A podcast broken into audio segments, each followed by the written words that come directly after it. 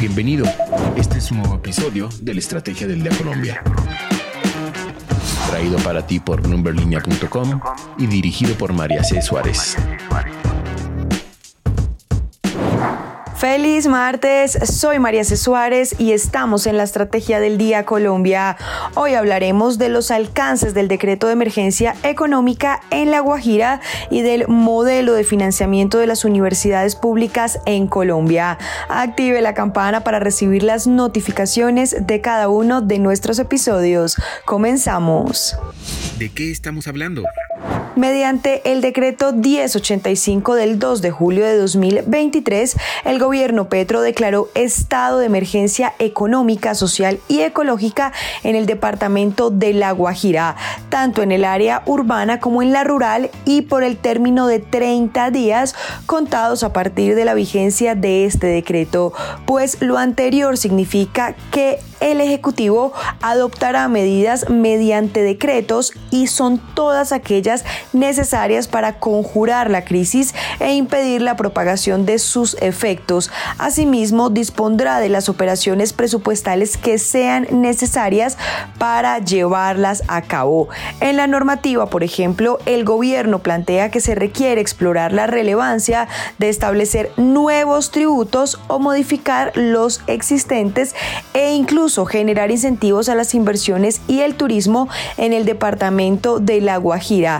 ¿Para qué? Para que sobre la base de los deberes de solidaridad contemplados en la constitución política, tanto en el sector productivo como en la ciudadanía en general, se contribuya a conjurar la crisis que afronta este departamento.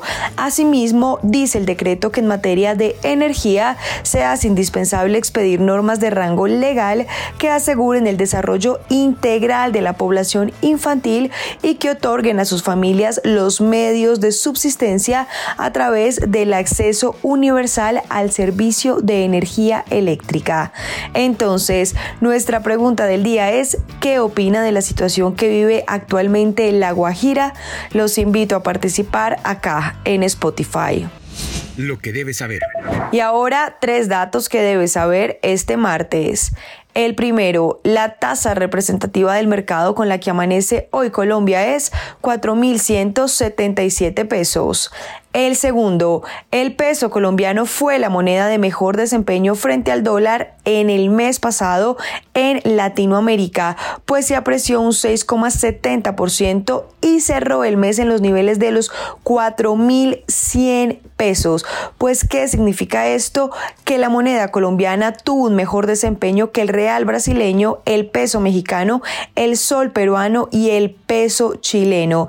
Y es que en lo corrido del año, el peso colombiano colombiano se apreció un 16,32%, mejor que el desempeño, como les digo, del peso mexicano o el real brasileño.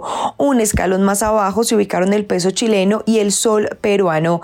Entre tanto, el peso argentino se hundió un 31%. Y el tercero, el juez 5 penal especializado, después de cerca de seis años de investigación, absolvió a Luz Mari Guerrero Hernández, empresaria dueña de Servientrega y Efecti en el caso Panama Papers.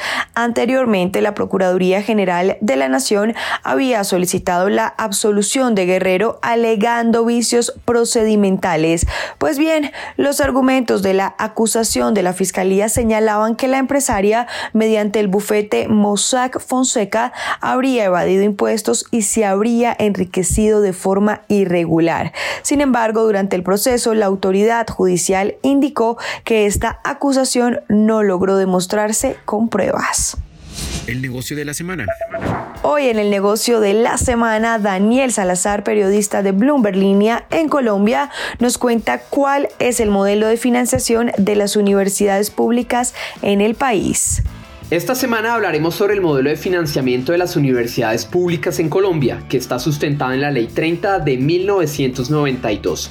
Desde el sistema universitario estatal SUE consideran que es momento de que el país cambie la fórmula con la que se transfieren los recursos al sistema, al considerar que hay un desbalance y que se requiere un foco en las regiones. En la actualidad, un 48% de los recursos con los que operan estas instituciones son generados por ellas mismas, mientras que solo el 52% proviene del Estado. En entrevista con Bloomberg Línea, el presidente del Sistema Universitario Estatal SUBE, Jairo Torres, se refirió al estado actual del sistema y lo que viene con la eventual reforma. En el año 1993, eh, la nación, te digo, concurría con en promedio 11 millones 65 mil 477 pesos por estudiante, promedio anual. Y en el 2020, o sea, a hoy, la nación solamente concurre con 7.211.461 estudiantes promedio por estudiante año. Ese es un dato muy preciso. Porque el indicador de transferencia eh, que está en el artículo 86 y 87 de la ley 30, eh, que es el IPC, eh, es precario, es insuficiente. El, digamos, el Congreso no pensó en el año 93, en el año 92, cuando aprobó la ley 30, que la universidad pública fuera a crecer. Sí, entonces por eso estamos planteando que hay que reformar ese indicador de transferencia por uno nuevo, que fue el que aprobó la Comisión Sexta de la Cámara de Representantes hace un mes o mes y medio, que es el ICES, el índice de la canasta de educación superior. Es una construcción del SUBE, que ya se tramitó en debate y aprobado por unanimidad en la Comisión Primera de la, de la, Comisión Sexta de la Cámara. Entonces, eh, eso es lo que es. O sea, el Estado está en deuda con la universidad pública en Colombia. La educación pública superior en Colombia no ha sido una prioridad del Estado.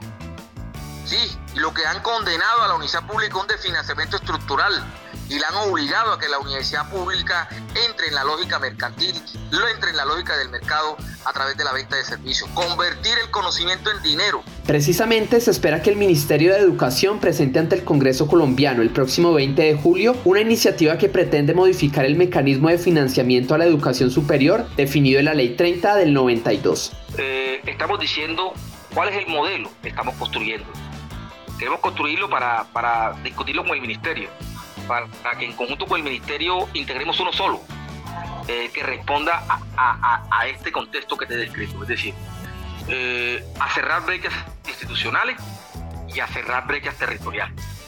Ahí apunta ese nuevo modelo ¿no? que estamos construyendo en este momento. En los próximos días o semanas estaremos dando a conocer, eh, digamos, al país eh, de una construcción del SUBE, cuál debe ser el modelo. Ahí tenemos algunos aspectos ya más o menos delineados, pero no, me atrevo a, a, plantearte ahora porque, digamos, no hay nada, eh, digamos, definido. Si quieres saber más de este tema, los invitamos a leer el artículo ¿Por qué las universidades públicas perdieron financiación en Colombia en 30 años? en bloomberlinia.com. Recuerden seguir este podcast y activar la campana para recibir las notificaciones de cada episodio y así estar al tanto de lo que pasa con la economía y los negocios. Los invito también a que visiten bloomberlinia.com donde pueden ampliar cada uno de los temas que tratamos hoy. No olviden que acá está la información independiente que une a América Latina. Nos escuchamos mañana. Esta fue la Estrategia del Día Colombia dirigida por María C. Suárez, producido por Arturo Luna y Daniel Hernández. Que tengas buen día.